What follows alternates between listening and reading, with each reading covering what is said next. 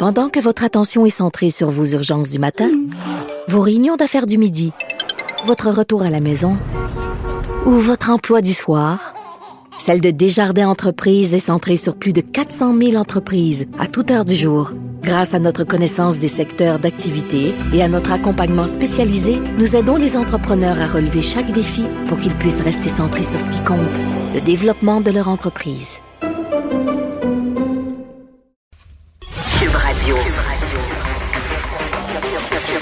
Cube Radio. En direct à LCN. Alors, les infirmières et leur examen d'admission, euh, je vous explique un peu rapidement. Près, de la moitié des, des, étudiants soins infirmiers qui passaient l'examen pour la première fois en septembre 2022 ont échoué. Près de la moitié. Deux mois plus tard, il y a une enquête qui a été ouverte. On a conclu que des failles étaient très claires, des questions étaient mal faites. L'Ordre prétend que la pandémie était en cause. Écoutez ce qu'a dit Maître André Gariepi, commissaire à l'admission aux professions. On ne peut pas dire que les gens n'étaient pas compétents et l'examen lui-même ne génère pas les, les, réponses dont on a besoin d'un examen. J'ai recommandé dans mon rapport que l'autorité publique s'investisse dans tous les chantiers qui concernent la profession infirmière. Bon, Maître Gariepi qui est avec toi, euh, Mario, aujourd'hui. Sujet que dont je disais que tu as suivi beaucoup, beaucoup. C'est vraiment grave. Comment qualifier le comportement de l'ordre? Eh, Monsieur Gariepi est pas tendre avec l'ordre des infirmières infirmiers du Québec et d'ailleurs l'office des professions s'en est mêlé. Donc euh, uh-huh. l'ordre des infirmières infirmiers est, est, est quasiment d'une certaine façon en tutelle. On les oblige, on les surveille, on les oblige à revoir leur, leur examen. Euh, on leur reproche parce qu'il y a un examen, il y en a eu un en septembre, ça fait deux semaines. Celui-là s'est fait encore sous l'ancien régime de l'examen qui a causé tant de problèmes. Uh-huh. Mais moi bon, bon, tant mieux pour l'avenir si on peut corriger la situation. Mais moi, quelqu'un doit répondre de ça. Parce que moi, je les ai eus, ouais. les témoignages, je les ai lus, je les ai entendus. Là. Il y a des jeunes infirmières qui, qui ont, qui ont fait leurs études, qui se sont découragés, qui ont raté l'examen deux fois, mmh. qui ont changé de profession, qui ont abandonné la profession. Pendant ce temps-là, dans nos, nos, nos hôpitaux, mmh. on s'arrache les cheveux parce qu'on manque d'infirmières. Alors, ouais. c'est très, très grave ce qui est arrivé. Et là, c'est pas de son, pas de lumière mmh. du côté de, de l'Ordre des infirmières, mais quelqu'un va devoir répondre de ces, de ces erreurs graves. Là. Et moi, et moi, ce que j'entends dans l'entourage du premier ministre, mm -hmm. c'est que euh, tout est sur la table, du limogeage jusqu'à la mise en tutelle pure et simple, de complète de, de l'organisation. Hum. Euh, tellement c'est grave. Mais écoutez, mettez-vous dans les souliers des, des, des, des gouvernements, quels qu'ils soient, là, qui doivent gérer la pénurie de personnel infirmier.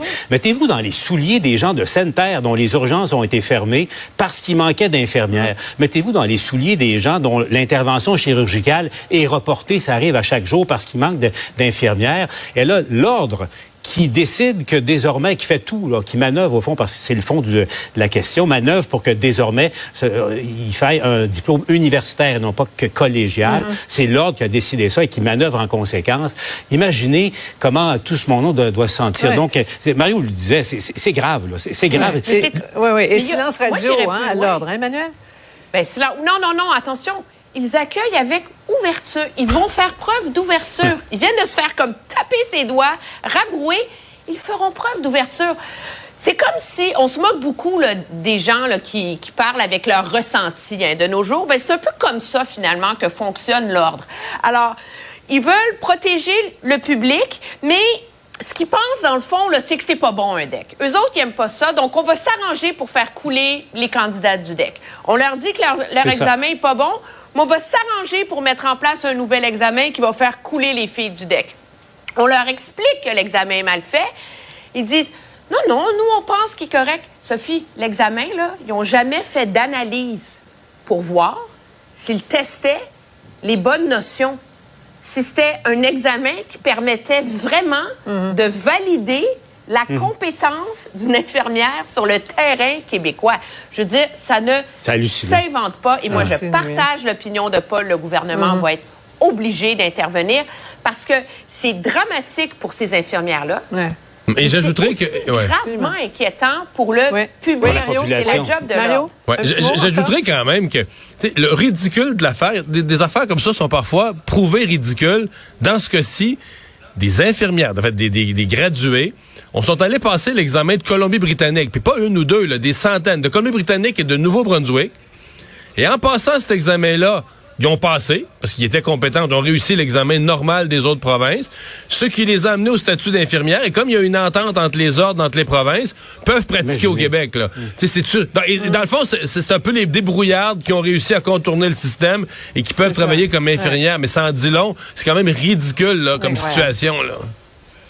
On va suivre ça de très près. Euh, maintenant, toujours intéressant de se consoler en se comparant. Euh, parfois, notre collègue Raymond est allé voir ce qui se passe à Toronto en termes de crise du logement, d'itinérance.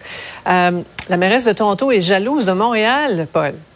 Je ne sais pas si Valérie Plante pourrait peut-être faire un échange avec elle, notamment euh, lui faire parvenir quelques centaines de cônes oranges en, échange de déclarations euh, flatteuses pour euh, pour Montréal. Mais c'est vrai qu'à Toronto, Vancouver, bon, Emmanuel, tu es en mesure de, de, de, le savoir plus que moi encore, Vancouver, mais Toronto, le coût de la vie est exorbitant. Et Toronto est aux prises maintenant avec carrément une crise du logement, certes, mais l'arrivée massive de, migrants et l'immigration qui mhm. ajoute encore de la, ah pression dans, dans un marché qui ne suffit pas oui. Manuel? Moi, je veux pas cracher dans la soupe, mais je pense que ça fait longtemps que la maire de Toronto n'est pas venue à Montréal, en tout respect.